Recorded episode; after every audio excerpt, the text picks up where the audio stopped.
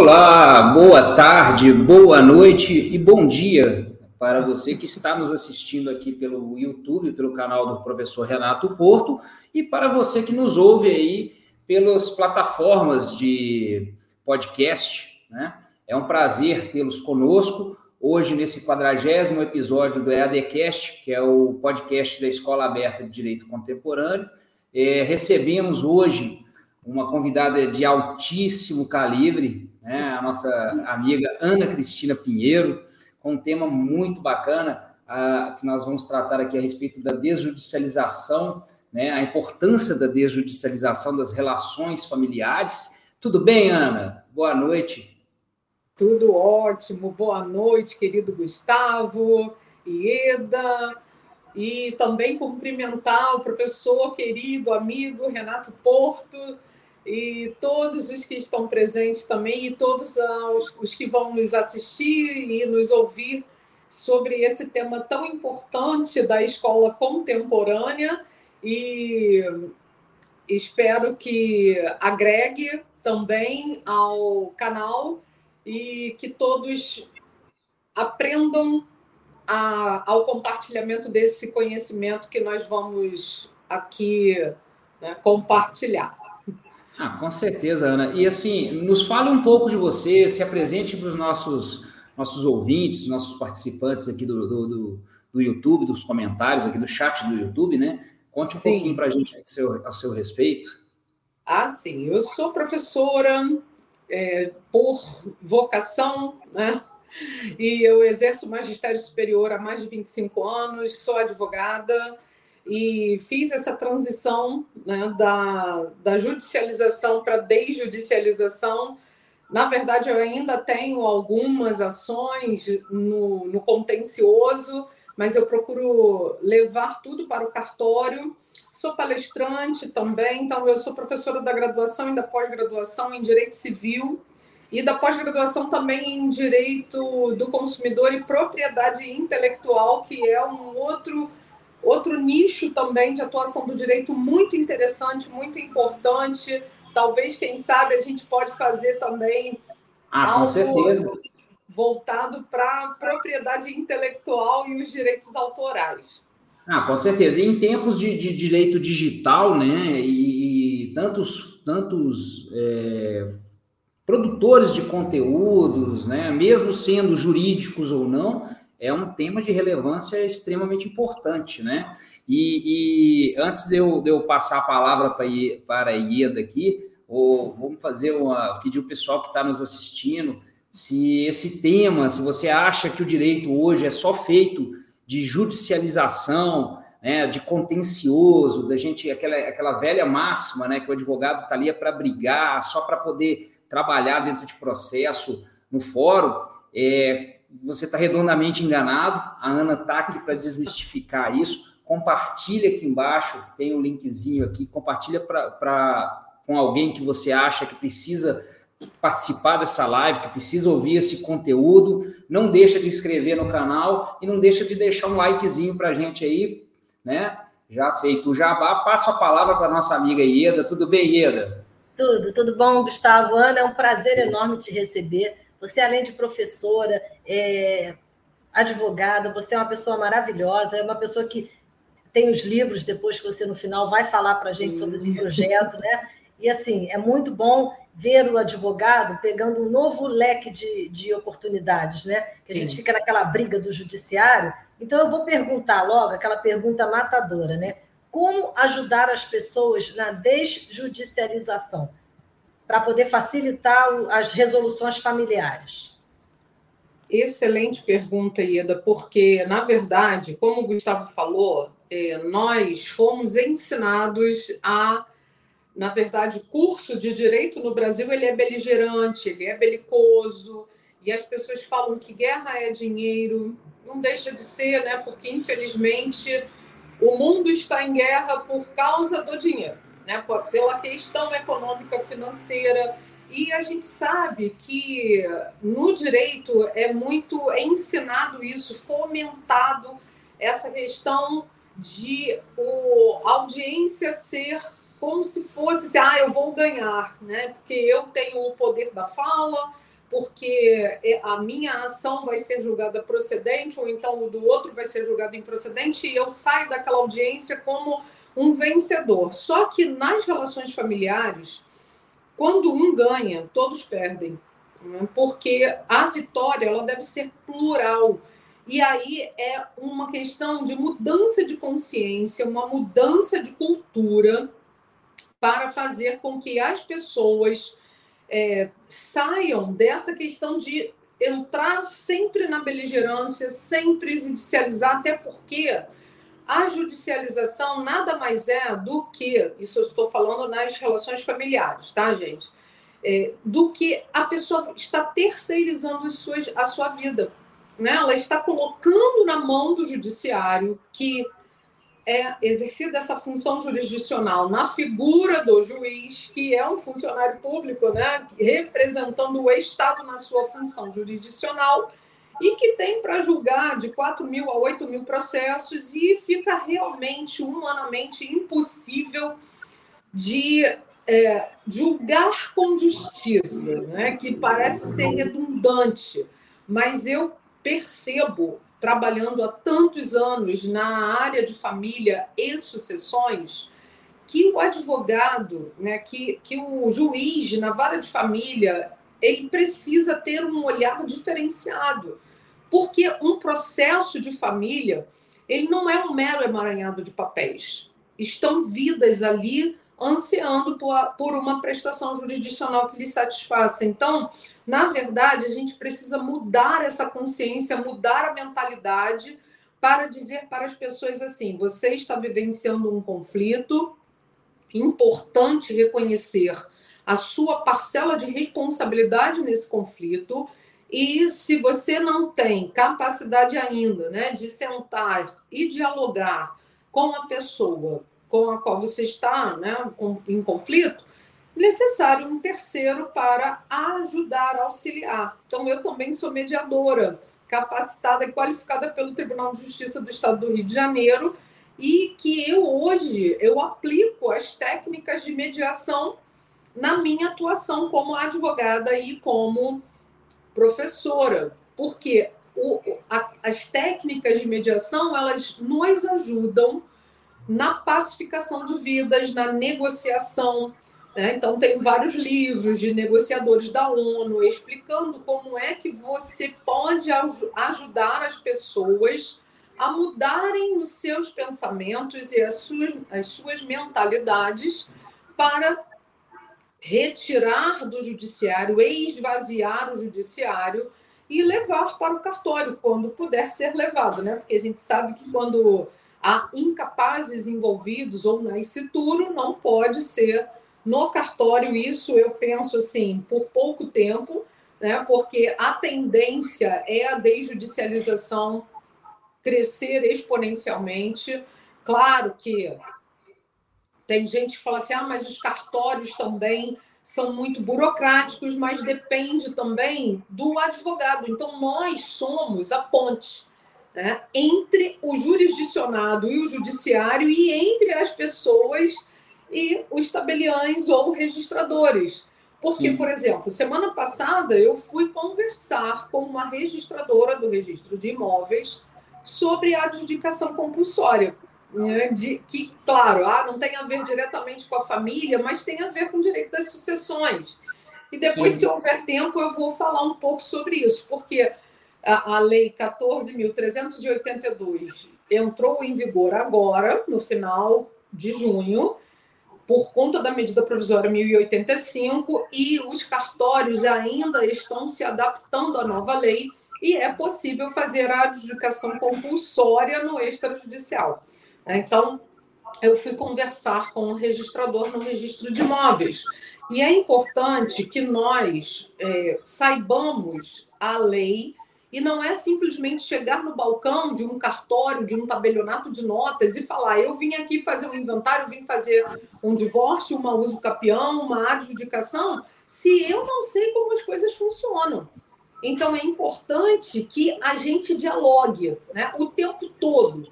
Né? E, e essa forma dialógica de encarar a vida, o direito, isso a gente leva para a vida, né? na verdade.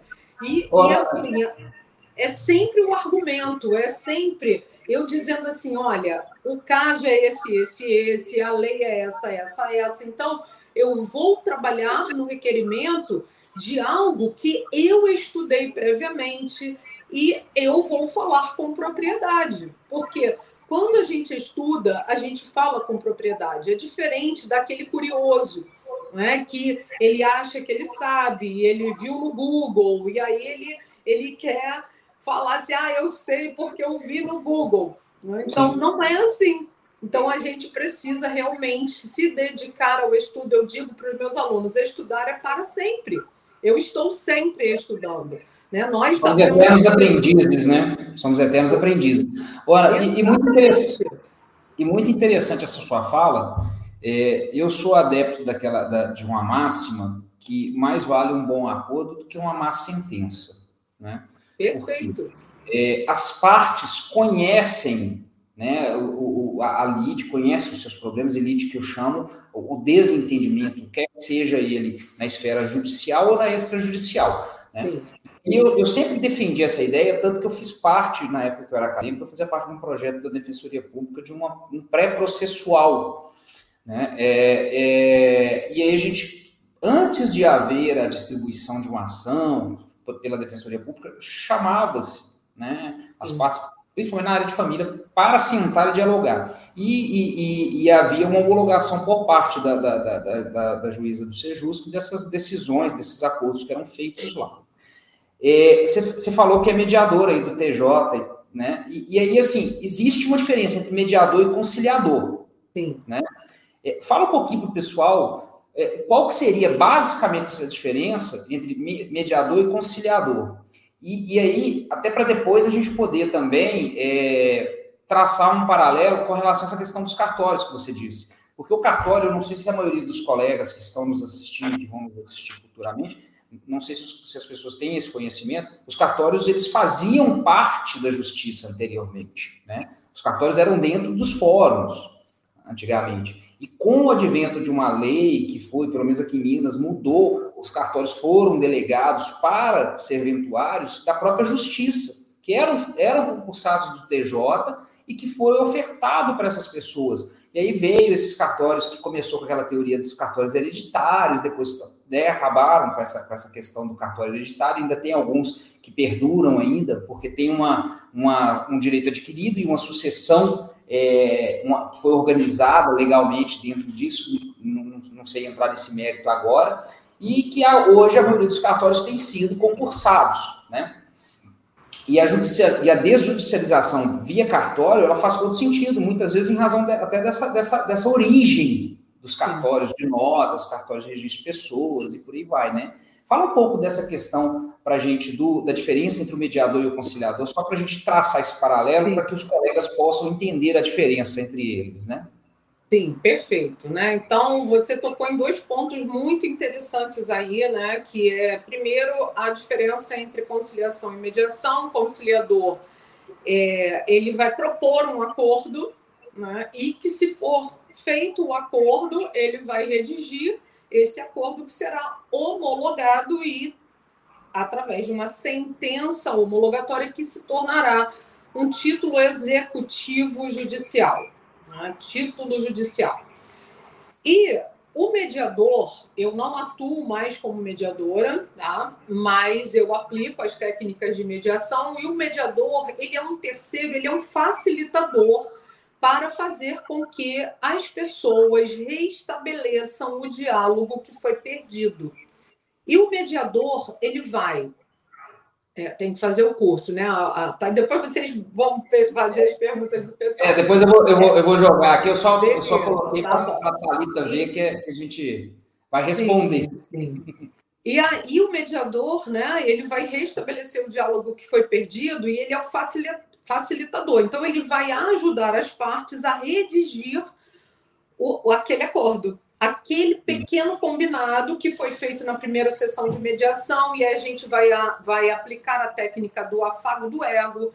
Né? E isso a gente pode aplicar em todos os aspectos da nossa vida. Por exemplo, eu estou em conflito com alguém e aí eu não quero falar para aquela pessoa o que me desagrada nela, mas eu vou falar o que me agrada, as virtudes que ela tem. E isso é afagar o ego, né? sem segundas intenções, eu ser verdadeiro, mas falar com calma, porque a palavra branda ela afugenta o furor. Então, se a gente provocar a ira, aí que as coisas vão piorar. Né? Então, esses pequenos combinados que são feitos nas sessões de mediação são muito importantes, principalmente quando você olha para um conflito familiar em que aquela pessoa ela escolheu com quem ela vai casar. Né? Ela, ela escolheu casar com aquela pessoa. Ela escolheu se conectar com aquela pessoa, ela escolheu ter filhos, porque gravidez é permissão né? Então, as pessoas se conectam, elas compartilham a vida, a cama, a mesa, e depois elas ficam de um jeito que não se olham, né? não dialogam.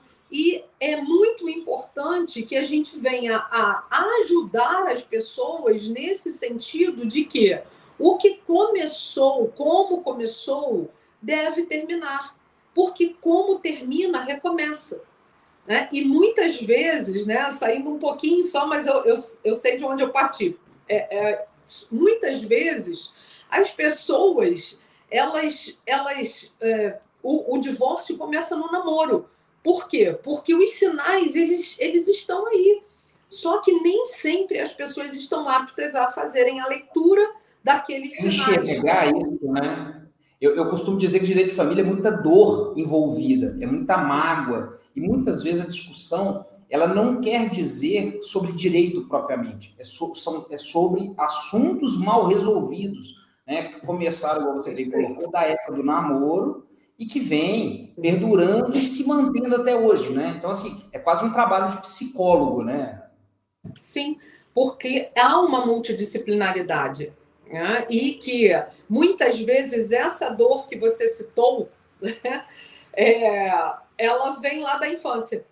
Tá? Então, daqui a pouco eu vou falar sobre constelação familiar, porque muitas vezes nós adultos carregamos dores que elas surgiram lá na infância e que de maneira inconsciente a gente está repercutindo essa dor e está procurando curar essa dor, só que a gente não sabe. Né? Então, por isso a importância da constelação. Mas voltando lá para mediação e conciliação, né? então existe uma diferença grande entre conciliação e mediação. É, nas ações de família, é importante, no artigo 319, o autor, né, nas ações de família, na petição inicial, dizer se quer ou não participar da audiência de conciliação e mediação, então isso é opção mas não quer dizer que não vá haver se o autor disser que não vai querer, porque quem vai decidir é o juiz. Né? E a questão dos cartórios, como você falou, o sistema registral no Brasil ele é muito bom, muito bom, né? E que na verdade, né, os cartórios hoje, eles. E, o Portugal é que trouxe para cá, né, nas ordenações, manuelinas, afonsinas e aí trouxe a questão cartorária para, cartorária para o Brasil. Os cartórios ainda estão é, submissos à corregedoria, ao foro, até porque, por exemplo, quando eu suscito, quando há uma suscitação de dúvida né, no cartório de é, uma nota devolutiva de um tabelião ou de um registrador, né? Porque a gente tem tabelionato de notas, tem o registro de imóveis, tem o registro de títulos e documentos e o RCPN, que é o Registro Civil de Pessoas Naturais. E hoje em dia é concurso público e o tabelião e o registrador, eles são pessoas físicas, eles não são funcionários públicos, eles é que são responsáveis por pagarem lá o, o aluguel daquele imóvel onde vai funcionar aquele cartório. E ele vai remunerar aqueles funcionários. E ele está sujeito à corregedoria. Tanto que cada estado tem um código de normas, né, que nós estamos sujeitos ao código de normas, além da lei de registros públicos, que é a lei 6.015, de 73, que sofreu várias mudanças agora, como a Lei 14382, inclusive a questão da união estável, né, que pode ser registrada direto no, no Registro Civil de Pessoas Naturais, no livro E, e também alterar o sobrenome. Né? Então, são mudanças significativas trazidas pelos acordos. E quanto mais acordo tivermos, melhor para todos os envolvidos e melhor para a sociedade. Porque Rui Barbosa, que foi um jurista célebre, né? E foi o primeiro, foi o ministro do primeiro presidente da República do Brasil, que foi o Marechal Deodoro da Fonseca.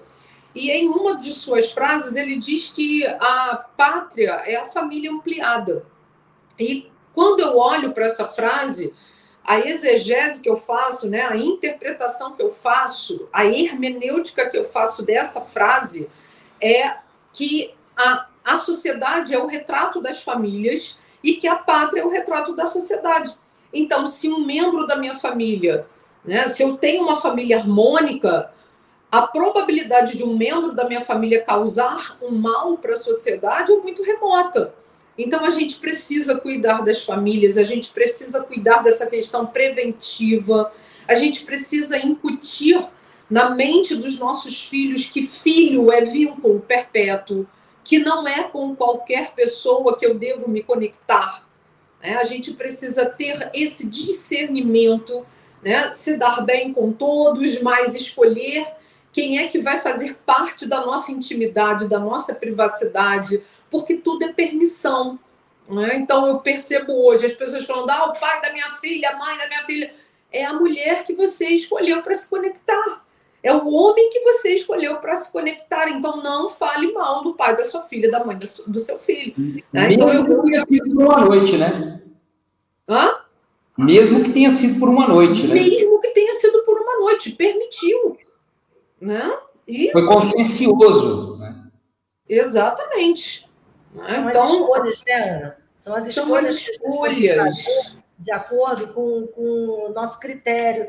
Todo mundo fala assim: olha como é que é a sua sogra, porque a sua mulher vai ficar igual a ela. Vai sim, porque ela foi criada por aquela mãe, o homem foi criado por aquele pai, né? Mas é o que você falou, a mediação ela tem que estar na escola, ela tem que estar é, nas creches, em várias fases da vida, nas universidades, né? Muito bom já ser uma cadeira, não sei nem se a cadeira já está como matéria eletiva ou ainda é, pra, é escolhe, né? Aquela coisa antigamente que você fazia. É, entendeu? Mas tem que ter. E aí, é, é até o que você respondeu mesmo, a, a, a mediação ela ajuda muito na desjudicialização. E quando você fala dos cartórios, eu também gosto muito de trabalhar com cartório. E o advogado tem que ter um cartório que ele já conheça, que ele já saiba como funciona. Você faz assim também? Tipo, igual a gente tem, né? O médico da gente, a gente também tem o nosso cartório. Porque às vezes a pessoa diz, ah, eu quero lavrar o, o divórcio no cartório tal. Olha, o meu cartório, que é o que eu trabalho normalmente, faz dessa e dessa forma. Dá uma sugestão aí para os advogados sobre essa parte cartorária mesmo. Como que eles devem se portar lá dentro na hora de fazerem os processos. É aquilo que você falou, saber o que você está falando. Você chegar lá, é muito, já está tudo pronto, né? Já está o bolo pronto, então você. Só que não é assim na relação familiar, né? Sim. Exatamente. Então, assim, eu já tenho um cartório onde eu faço né, as, as atas notariais e as escrituras públicas, então eu converso com o tabelião, então eu já conheço o tabelião, eu já conheço o tabelião substituta, os escreventes, alguns escreventes, então um é responsável por testamento, outro é responsável por escritura pública, o outro é responsável por compra e venda, é, inventário, e, e assim a gente vai construindo, e às vezes eu até marco assim, ah, vamos tomar um café para a gente conversar a respeito das mudanças legislativas, porque, gente, ninguém nasce sabendo. Né? Às vezes a gente pensa assim, ah, o juiz sabe tudo, o tabelião sabe tudo. Não. Ninguém sabe tudo. Então, a gente, como falamos aqui, nós somos eternos aprendizes. E quando eu me especializo em um determinado nicho, eu preciso me dedicar. Por isso é que eu gosto da palavra especialista na acepção do termo. Né? Porque às vezes a pessoa ela tem uma pós-graduação, mas aquilo é um título, mas ela ela não domina aquela técnica. Então, ser especialista é você dominar uma técnica, e todos nós somos capazes de, né? porque tudo pode ser aprendido. Agora, lógico que a gente precisa se autoconhecer, saber os nossos pontos é, fortes, as nossas fragilidades, o nosso perfil comportamental.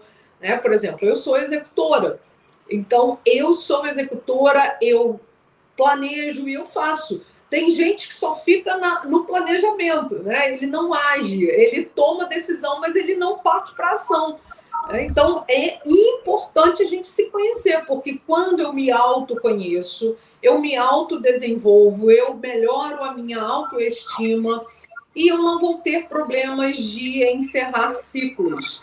Sabe que é uma questão também que tem uma ela, ela dialoga muito com essa questão das famílias, porque muitas vezes a gente faz um projeto de vida, de trabalhar num determinado local, de casar com uma determinada pessoa, mas aquele projeto ele se frustra, porque a frustração faz parte da vida. Né? E a gente precisa saber encerrar ciclos, porque às vezes eu percebo pessoas que estão carregando na vida a, a, uma coisa que não é dela. Né? Então, aquele casamento terminou, mas ela não sabe fechar o ciclo. Então, é importante a gente encerrar ciclos, né? inclusive no casamento. Ah, porque eu fiz isso, porque eu fiz aquilo. Que bom que você fez, você fez porque você quis. Você deu é um projeto comum, né? É um projeto comum quando você faz. Né? Perfeito. Eu, eu, brinco com a minha esposa que ela não nasceu gostando de mim e eu não nasci gostando dela. A gente não tem que morrer gostando um do outro. Se amanhã ou depois não der mais certo, cada um segue seu caminho. Exatamente, né? E claro, a gente vai é, fazer de tudo para realmente dar certo, é, reunião de diretoria, né? Porque eu falo que casamento é sociedade conjugal, então de vez em quando a gente tem que fazer uma reunião de diretoria para saber o que, que, está acontecendo, é olho no olho, é, é falar, é, né, dizer o que não está agradando, mas de uma forma bem leve, porque os homens, por exemplo, não gostam de discutir relação. Então, a gente discute a relação sem dizer que está discutindo a relação. Né? Ah, o que, que você acha disso? O que, que você acha daquilo? Poxa, aquilo que você fez não me agradou muito, então por que, que você agiu daquela forma e tal? E a gente vai dialogando, porque relacionamento é construção também. Né? E como você falou, Gustavo, não eu também, né? E indo além do que você falou, eu acredito que não existe alma gêmea. Né? Eu não sou metade de ninguém, ninguém é minha metade, eu sou inteira.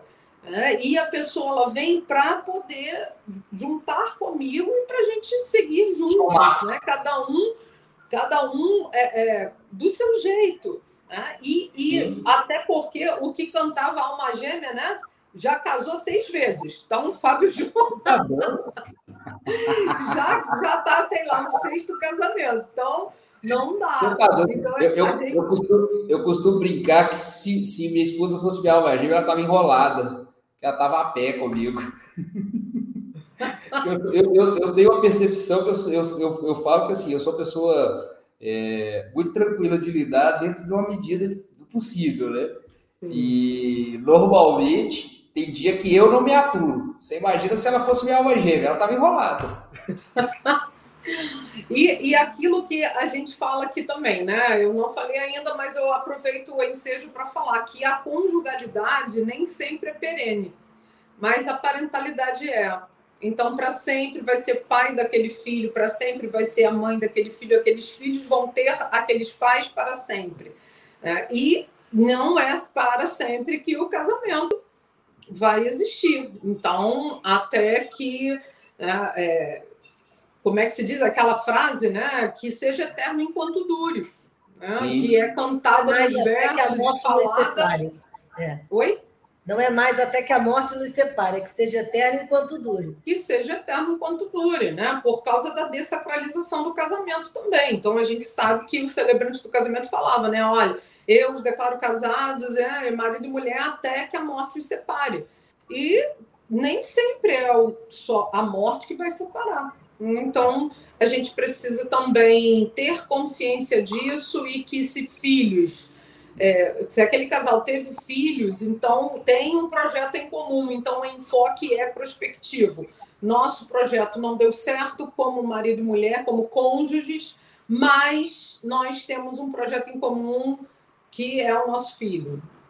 E por aí vai, sabe? Mas a gente precisa ter muita maturidade, é, muita gente aí com 40, 50 anos que não passa dos 15, né? Então a gente precisa saber também dialogar nesse sentido, muitos adultos mimados, muitos adultos que eles não puderam sofrer restrições, frustrações e que agora a vida está demandando isso. Né? Então, é, é, muito ruim quando os pais mimam os filhos porque se tornam adultos irresponsáveis. Né? E é, é o que mais a gente vê. Né? Então, o, a, a gente precisa saber também atuar preventivamente em todos os aspectos jurídicos, né? Por exemplo, vocês estão falando do professor Renato Porto, que é voltado ao direito do consumidor. Eu tenho uma aluna, porque eu também tenho um curso né, de, de destravar a escrita, e ela é gerente de uma loja, de uma multinacional.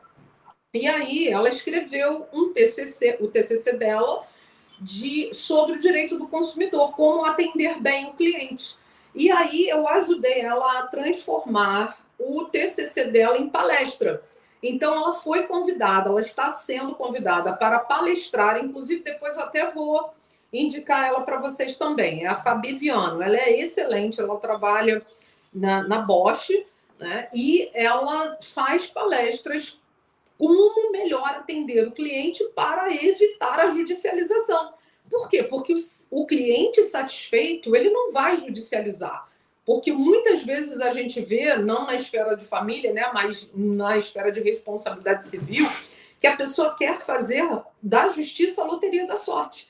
Né? Então, é só, só esse parêntese aqui que a gente está fazendo, mas que é importante também. A gente vai escrever sobre um assunto que a gente depois vai seguir adiante com aquilo, né? vai palestrar sobre aquilo. Então, a questão preventiva ela é essencial em todas as esferas. Pelo menos eu acho assim.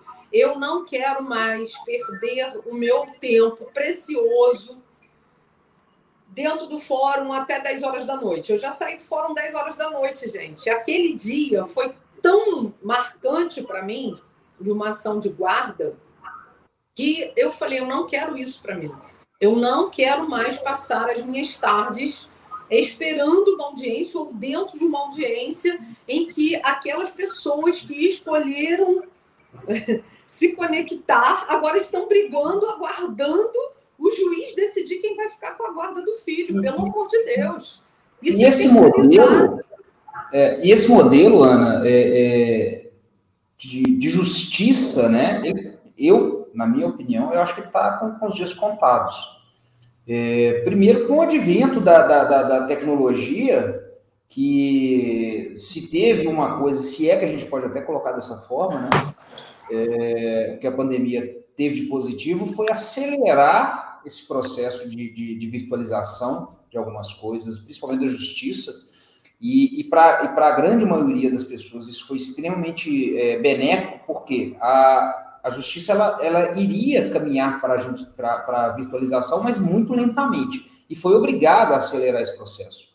É, agora, eu acho que, que hoje, pelo modelo atual de justiça, pelo próprio modelo ensinado nos, nas faculdades de direito, pelo próprio modelo que, a, que, os tribunais adotam, são situações que estão com os dias contados. Por quê? Porque é fato que não, não tem como você é, alimentar ou retroalimentar esse sistema da forma que tem sido feita. Se a gente não tiver uma consciência, se, o, se os estudantes de direito, se os advogados que estão recém-formados, se os advogados com, com, com algum tempo de carteira e mesmo os mais experientes não tiverem uma visão é, extrajudicial, uma visão conciliadora, uma visão é, de não judicializar, né, tanto o sistema está fadado a falir.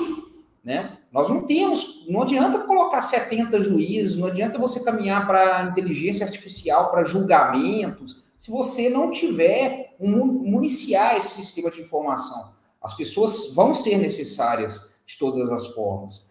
E eu acho que a gente precisa rever não somente a questão da judicialização, mas também a questão da formação. Porque, assim, as faculdades não ensinam a questão do marketing, a faculdade não ensina a mediação, a conciliação, a faculdade não ensina a, a, como resolver conflitos. Muitas vezes os próprios alunos não sabem como resolver conflitos dentro da faculdade. Né? O núcleo de prática jurídica, é, eles, eles têm caminhado aqui em Minas, pelo menos, os, os, os NPJs, né? eles têm feito uma parceria muito grande com os Sejusques, da, da, dos TJs, e aí tem caminhado para uma pré, né, uma extra judicialização e somente em última instância que acaba virando uma demanda. Então, assim, eu acho que a gente precisa aprender isso, as faculdades precisam rever essas cadeiras, precisam mudar, às vezes, as cadeiras de ensino.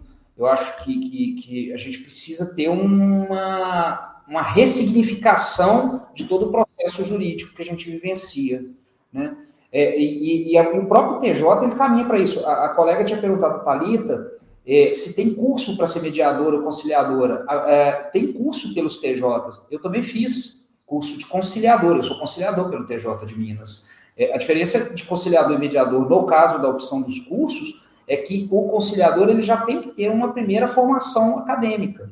E aí você tendo uma primeira formação, ou já sendo formado né, em curso superior, você consegue fazer o conciliador. O mediador não, ele pode ser um estudante e que vai passar a ter mediação como, como norte dentro do trabalho dele. Né? É, qual é a sua visão? Você acha que, que essa linha de raciocínio minha fez sentido ou está muito fora das coisas assim, Ana?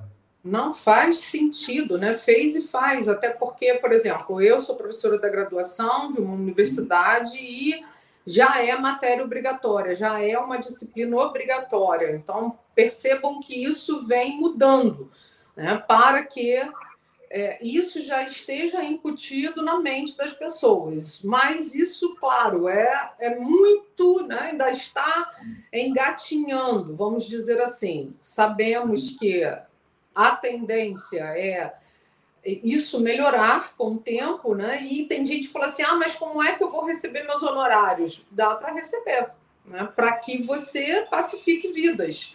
Claro que eu, por exemplo, na, na minha atuação na, na, vara de família, né, na, na área de família, nesse nicho, eu vou atuar até o acordo. Se não fizer o acordo, eu já tenho um amigo para indicar, um colega, para poder seguir adiante. Mas eu faço tudo aquilo que eu posso para poder pacificar aquelas vidas né? e fazê-las enxergar que o, o consenso é sempre o melhor caminho. Então, a gente hoje está vivenciando uma advocacia 5.0 através de uma sociedade 5.0, que eu sei que isso também é polêmico, né? porque envolve física quântica, mas eu estudo bastante também física quântica e neurociência, e eu penso que isso é muito importante porque estamos todos interconectados o tempo inteiro. Então, nada acontece por acaso. Então, isso aqui que está acontecendo agora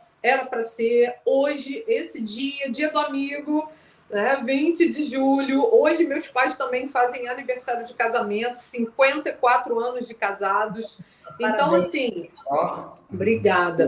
E, assim, é, é, é, muita conexão. Então, a, se a gente não enxergar a vida assim, a gente sucumbe né? porque, infelizmente, muitas pessoas banalizam né, essa questão. E quando eu falo da advocacia 5.0, eu estou, claro, é, não vou desconsiderar a 4.0, que é voltada para a tecnologia, como você bem disse, a inteligência artificial, mas se fosse assim também, seria muito muito fácil né? colocar o Vademecum aqui no computador e apertar o Enter, resolva. E não Desumanizava é assim. o processo, né? Sim. E a gente sabe que não é assim, porque cada caso é um caso, porque existem peculiaridades, e eu não vou fazer Ctrl C, Ctrl V, eu preciso entender os, como é que aquela o emaranhado que aquela pessoa está, Pormenores. está não adianta, Oi? né? Não pormenores, adianta né? é, os, os pormenores. Não adianta Sim, sair do juiz e para inteligência artificial, quer dizer, vai ser um terceiro pior, um robô que vai decidir a sua vida, né? Não no entanto, você pode, você pode tentar conciliar, tentar mediar, tentar conversar, e aquela família não precisa se desfazer, porque os lares são desfeitos, os filhos repercute isso lá na frente, que a gente sabe, né? Que a, que a juventude está cada vez pior, né? Infelizmente. E aí eu vou te fazer uma pergunta agora. É, essa advocacia na mediação, Câmara de Mediação, porque eu não sei se tem alguém fazendo esse tipo de pergunta. Existem as extrajudiciais, né? É uma opção para o advogado trabalhar também. Assim como essa sua sacada da palestra foi excelente, entendeu? Se tivessem palestras nas escolas sobre mediação, sobre é, a, a, parte toda de direito de família, relações familiares, tudo seria. Então, fala para a gente essa tua experiência de como foi mediadora, né, nas câmaras é, extrajudiciais. Seria uma boa para os advogados também. É, na verdade, eu não atuei numa câmara extrajudicial, eu atuei dentro do próprio tribunal. Né? E trabalhei no, no, Tribunal da Ilha, do Governador, e em Nova Iguaçu, aqui no Rio de Janeiro. E tem câmaras também de mediação, de arbitragem, né, que é uma outra questão também de outra forma de solucionar conflitos extrajudicialmente, mas assim são pessoas ligadas ao direito que vão praticar ou é ligado ao direito ou à psicologia ou assistência social e que as pessoas também podem procurar. Né? Então, por exemplo, eu posso atuar como mediadora e atuo, né? então as pessoas já me procuram para contar né, o que aconteceu, o que está acontecendo, e aí eu vou percebendo. Por quê? por causa, por causa dessa multidisciplinaridade. Então, eu sou advogada por formação, tenho formação em desenvolvimento pessoal e profissional também, já fiz alguns cursos de constelação familiar também, e que é, as pessoas interpretam mal a constelação. Então, é, na verdade, foi mal traduzido, né? Porque aproveitando para falar um pouco sobre constelação, é, ela foi mal traduzida, porque a palavra no alemão é Familienaufstellung, que significa reposicionamento familiar. Então, a constelação nada mais é do que cada um estar no seu devido lugar. Então, o que a gente percebe hoje, uma desordem generalizada. Né? É, é filho querendo mandar no pai, é pai sendo cuidado pelo filho. Então, é desordem. Então a gente precisa ter a ordem da hierarquia. O meu pai e minha mãe vieram antes de mim. Então eles são hierarquicamente superiores a mim. Eu sou filha. E se eu não concordo com alguma coisa que o meu pai faça ou que minha mãe faz, né? Eu é, a vida é deles, o pacote é deles, porque às vezes a gente está carregando uma cruz que não é nossa. Né? Então, e às vezes a pessoa que está ali naquela situação, ela é para ela não, não é cômodo, não é incômodo. Né? Para a gente é incômodo, mas para eles, de repente, não é. Então, quando a gente consegue né, é, é, dissociar isso, é libertador. Né? Porque quantas vezes os filhos carregam aquelas mágoas né, decorrentes das relações entre os pais, de pai abusador, de pai que violentou a mãe, de que, que é, agrediu fisicamente, psicologicamente ou vice-versa. E os filhos estão carregando isso. E os padrões transgeracionais, eles se repetem. Né? Então, isso não é misticismo, isso não é esoterismo, Tá? Então, é o reposicionamento, eu me colocar no lugar de filha, eu me colocar no lugar de mãe, eu me colocar no lugar de neta, de avó, né? E para quê? Para que as coisas fiquem em ordem. Porque há uma desestrutura, como eu falei. Então, é a ordem da hierarquia, do equilíbrio e do pertencimento. Então, essas são as leis que o Bert Hellinger, que é o precursor da constelação, que foi mal traduzida, ele, ele faz esse alerta. Então, muitas vezes, como eu falei no início, aquela pessoa ela está carregando uma dor que ela nem sabe que ela carrega. Né? mas que o caminho que ela traça é todo voltado que eu, com a sensibilidade né, de quem já estudou a constelação, eu vou enxergar o emaranhado que ela está envolvida. Por exemplo, famílias que, por exemplo, a mulher abortou, ela fez um aborto. E às vezes ela nem queria fazer o aborto, foi o pai da criança que pagou para ir lá, vai abortar porque eu não quero ter esse filho. Mas aí as pessoas recriminam a mulher e o homem não aborta ele também aborta. E aquele filho que foi abortado, ele existe. Ele, ele existiu. É, é, é assim, é um papo meio. Né, parece assim, ai, mas ele existiu e ele faz parte daquela família. E às vezes as pessoas elas não enxergam. E muitas vezes aquela lacuna que ficou, ela é que está trazendo o problema. Tem gente que casa duas, três, quatro vezes e ele sempre vai achar que o problema é no outro, mas enquanto ele não enxergar que o conflito está dentro dele mesmo, ele vai brigar com todo mundo, porque na verdade ele está brigando com ele. Né? Então, é um quando marco, a gente está né? brigando com a gente, a gente quer brigar com todo mundo. Já perceberam que tem gente que quer judicializar tudo? E uma outra questão dentro do direito das famílias. O litígio amplia o convívio. Eu vou repetir. O litígio amplia o convívio. Né? Então, quanto mais eu brigo, mais eu vou conviver, porque inconscientemente eu quero encontrar aquela pessoa. Né? Então, qualquer motivo é motivo para briga. É a guarda do, do totó, é, é a, a, pensão que está assim, está assado. Então, é, é motivo para eu estar junto com aquela pessoa, ainda que seja na briga. É, mas quando a gente resolve aquilo e coloca uma pedra em cima, é, aí a gente não quer mais dialogar. Né? É, não, não, dialogar, porque eu estou falando assim: o silêncio é a prova de que eu estou bem resolvida naquela situação. Não quer prolongar o litígio, né? Não quer prolongar o litígio, né? Não quer que o litígio se, se prolongue. Eu, eu costumo dizer que é um círculo, um círculo vicioso, né? de situações Sim. mal resolvidas que vão gerando marcos temporais, na, é, muitas vezes não percebidos pelas pessoas e que vão aflorando no momento de raiva. Então, assim, às vezes a discussão ali não é porque eu acho que eu tenho direito à casa ou carro, não. É porque eu não aceito uma série de situações que aconteceram anteriormente que eu quero usar aquele artifício para prejudicar aquela pessoa, mas quando na verdade eu estou tentando buscar uma satisfação de uma frustração minha dentro daquela situação. E aí vai perpetuando aquela coisa no, no tempo e do espaço, né? E vira aquela novela, e, e, aí as pessoas, os advogados, criam aquela percepção, né, Ieda, de que o direito de família é baixaria. E quando, na verdade, não é.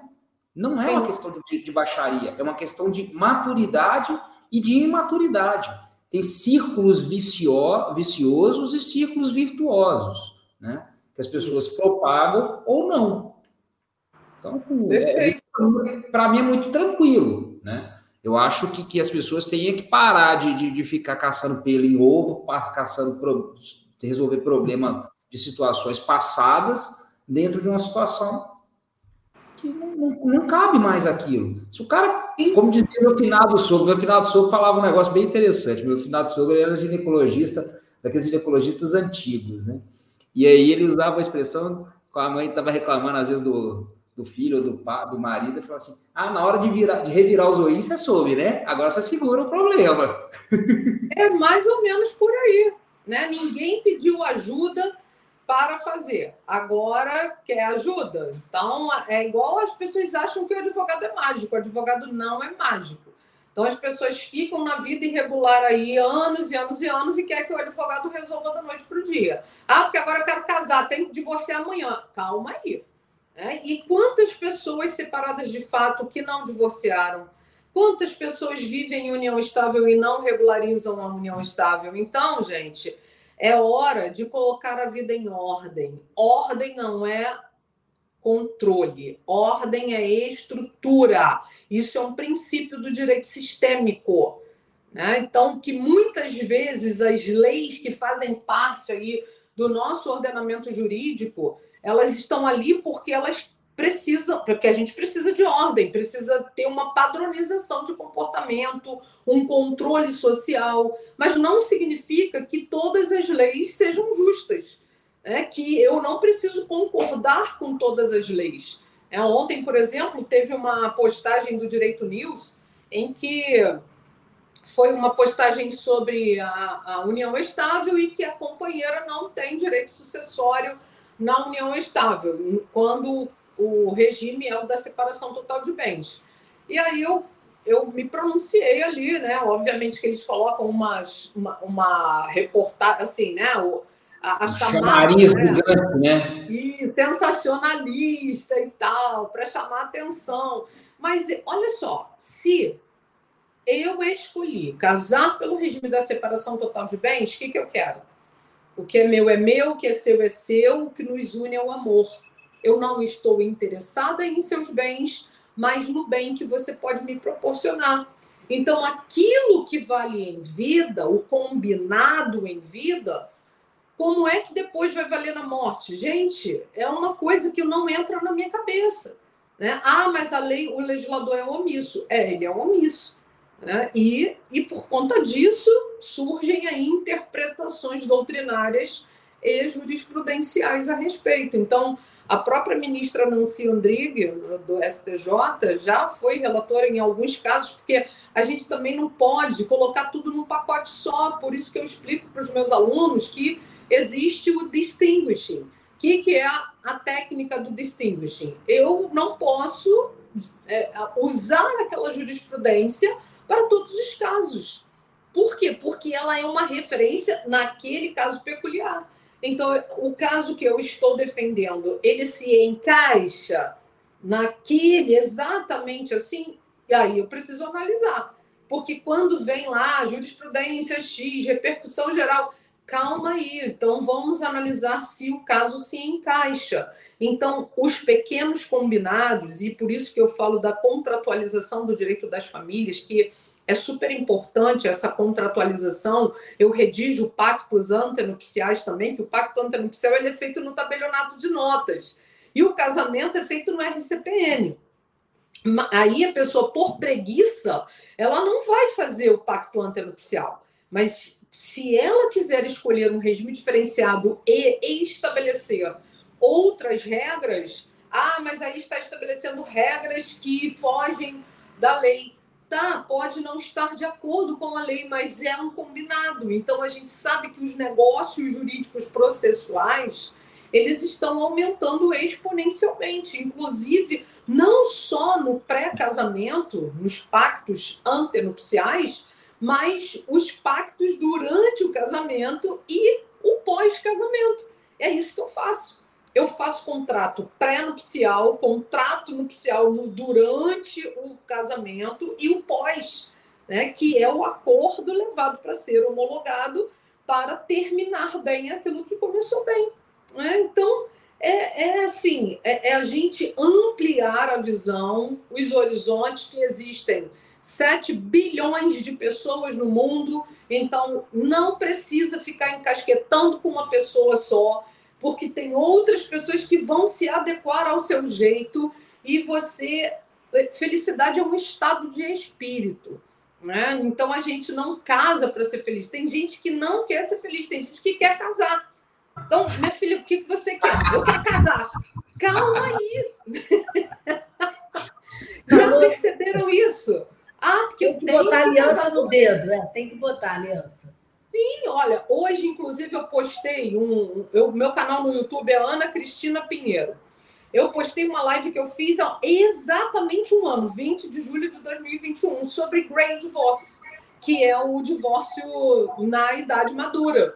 Né? Então, eu postei hoje essa live no meu canal no YouTube, Ana Cristina Pinheiro. Depois, quem quiser assistir, assista, que é muito interessante que eu faço essa abordagem, né? Que as pessoas elas precisam, gente, vão viver a vida, sabe? A vida aqui é breve e, é. e sabe, é vão parar rápido, de né? criar, sabe, é, é, picuinha porque isso só reflete que você é uma pessoa insatisfeita, porque você quer brigar com tudo e com todos. Então, olha, vida que segue, sabe? Então vai ser feliz. E quando a gente abre mão, porque às vezes a gente quer, eu quero isso aqui. Só que você tem um mundo para ganhar, mas você está fissurado nisso aqui. É o apego, aí, né? Quer fazer questão, ah, porque o direito. Gente, o direito, ó, igual herança. Herança não é direito, é presente. Ah, mas está lá na lei. Está na lei, ok mas não é direito, é presente. Se a gente encarar assim, eu vou parar de brigar por herança, sabe? Porque a herança, a pessoa não suou para conquistar, ela não teve a alegria da conquista. E o que a gente não tem, a alegria de conquistar, a gente não dá valor. Então eu preciso ensinar isso aos meus filhos, aos meus alunos, que a gente precisa ter a alegria da conquista. É, e não ficar recebendo de herança, né? porque é, quem recebe por herança acaba não valorizando. É, não é verdade? Então. E vive no precisa... amanhã, né? Vive Oi? na possibilidade, vive no amanhã, porque eu vou receber uma herança. Só no futuro. Né? Não, já gasto até antecipadamente, né? Fica devendo super endividado. É, pois é, né? Então, o maior legado que a gente pode deixar é isso é, é ensinar que a pessoa precisa conquistar o que é dela e não ficar esperando aquilo de um casamento ou de, de uma herança. Bom, ah, pessoal. Aqui, é, a gente ficaria aqui horas, mas a gente tem um tempo, porque depois vai ser para o Spotify, né? Vai ser transmitido para o Spotify. Dá, dá uma dica final assim para os advogados, ou o nome de um livro ligado a essa área aí de desjudicialização para os advogados que estejam nos assistindo, ou até as próprias pessoas, psicólogos, médicos, que possam vir a escutar depois esse episódio ou assistir, para que eles Sim. possam procurar e conhecer mais esse termo, desjudicialização. Pois é, o que eu indico é um livro de um negociador da ONU, tá? que ele fala sobre o poder do não positivo, porque muitas vezes a gente se sabota. A gente diz sim quando a gente quer dizer não e a gente precisa se respeitar e não se auto-sabotar. Né? Então, é um livro, deixa eu ver, tá? Ah, tá, é do, ele é um americano, ele é um negociador da ONU, deixa eu ver aqui, assim. e ele é casado com uma brasileira, e esse livro é muito, assim, a leitura dele é maravilhosa, porque a gente aprende a dizer não, mas ainda assim obter um resultado positivo. William Ury, isso aí. É um negociador da ONU. Né? E, e para quem quiser ler mais sobre constelação familiar, né? eu, eu apresentei um trabalho sobre constelação familiar e desjudicialização também em dois países. Né? Na verdade, um foi. Um, um trabalho foi em Toronto, no Canadá, né, em que eu apresentei essa, essa questão da constelação familiar e, e já participei de vários congressos internacionais, tenho meu livro também, tem 20 artigos publicados, e a gente, caramba, às vezes a gente não dá valor, né? Porque um artigo escrito, ele demanda muito, muita pesquisa, muitas horas de pesquisa. A gente sabe, como advogado, que a gente vai construir uma petição, uma peça processual, quanto que a gente estuda para redigir aquela peça processual. Então, meu livro também super indico para quem quiser ler Direito Contemporâneo, tá? Ele não está nas livrarias, depois quem, quem tiver interesse, custa 50 reais. Aí fala diretamente comigo que eu escrevo um artigo sobre constelação, com essa abordagem da desjudicialização e que estamos todos interconectados e essa importância de prestar atenção a esses sinais, né, que a gente precisa entender que nada acontece por acaso. E quando eu encerro ciclos, eu tenho o mundo inteiro pela frente, muitas coisas ainda para conquistar. Isso e uma dica de filme, gente, que é um filme, é um desenho, na verdade que é tão legal, sabe? Na verdade, são dois desenhos que eu vou indicar, da Pixar, da, da Disney Pixar, né? Que um é a Viva a Vida é uma Festa, eu não sei se vocês já assistiram, que é muito já. legal, que fala dessa questão familiar, né? E não tem nada a ver com vidas passadas, tem a ver que nós somos os frutos e os produtos das conexões dos nossos pais, avós, bisavós, e a gente carrega isso na nossa genética, no nosso sangue. E o outro também é um desenho chamado Soul, que é S-O-U-L, que é um desenho. Fenomenal. Fenomenal. Poxa, olha, gente, é maravilhoso, porque ali é, é, é, uma, é uma história muito legal, né? Mas assim. É, é a gente precisa aprender a enxergar além. Qual é o recado que aquilo quer me dar? Né? O que aquilo quer me ensinar? Por isso que eu sempre aplico a técnica do pense nisso. Pense nisso, pense nisso que você ouviu hoje. Você pode não concordar com as coisas que nós falamos aqui, mas não pense isso, porque pense isso eu estou impondo, mas pense nisso eu estou gerando uma reflexão, eu estou gerando uma possibilidade da pessoa enxergar além, ampliar os horizontes. E o, o filme Soul, esse desenho, ele fala sobre isso, de uma alma que se torna, né, vem para a Terra e que ela percebe quando a folha cai da árvore. Olha só, uma coisa banal. A folha caiu da árvore, mas aquilo é tão prazeroso. E quer saber de uma coisa, gente? A gente não presta atenção nos milagres que acontecem todos os dias, porque a vida é um milagre. Né? E o, sentir o sabor de uma comida que você aprecia, né? de um vinho bom. Isso que é viver o milagre da vida. É a gente aproveitar, é a gente sentir e aproveitar da melhor maneira possível, possível o tempo que Deus nos permite viver aqui na Terra. Né? E é isso. Nossa, muito bom. Ana, queria muito te agradecer. É, Aí eu vou te dar uma sugestão de um filme, não, provavelmente você não deve ter assistido, que chama As Mil Palavras, com Ed Murphy. Não, ainda não assisti. Assista. As Mil Palavras. As Mil Palavras. É um filme de 2012. É uma comédia dramática com Ed Murphy. É fenomenal ah, também. Tá. Pega mais ou menos essa mesma linha aí da, da Soul. É, é, é, é espetacular. Ana, só temos a agradecer por sermos é, agraciados com essa aula, verdadeira aula de relação, de humanização do judiciário, de humanização das relações, né? de mostrar para a advocacia que existe vida além do fórum, né? que existe vida além da, da judicialização da briga, do processo, de toda aquela, daquela coisa que nós somos ensinados e que vem arraigada da cultura do direito é, muito antes da gente nascer, às vezes, né? É, eu queria muito te agradecer. É, acho que as pessoas vão adorar esse episódio. Quem não assistiu, assista. Quem não teve tempo de assistir, pode ouvir depois. Vai estar disponível no, no Spotify e nas outras plataformas. É, foi um prazer tê-la conosco. Foi um prazer ter você aqui também, Ieda compartilhando comigo essa, essa bancada. Eu só tenho que agradecer. Passa, passa só o seu Instagram, que você passou o seu YouTube e não passou o seu Instagram. Ah, sim. Meu Instagram é Prof. Ana Cris Pinheiro. Prof. Ana Cris Pinheiro. E Tudo tem junto. muitos projetos, tá, gente? A Ieda, ela é coautora, é. junto comigo, no livro Reflexões Isso. Femininas, tem reflexões masculinas, então são muitos projetos maravilhosos. Eu adorei das palestras. Achei a sua sacada das palestras assim maravilhosa. Então, é maravilhoso a gente transformar o nosso texto em palestra. Né? Muito, e, muito e olha só como é que a gente pode expandir isso. É, então, Direito é muito mais, né? Uhum.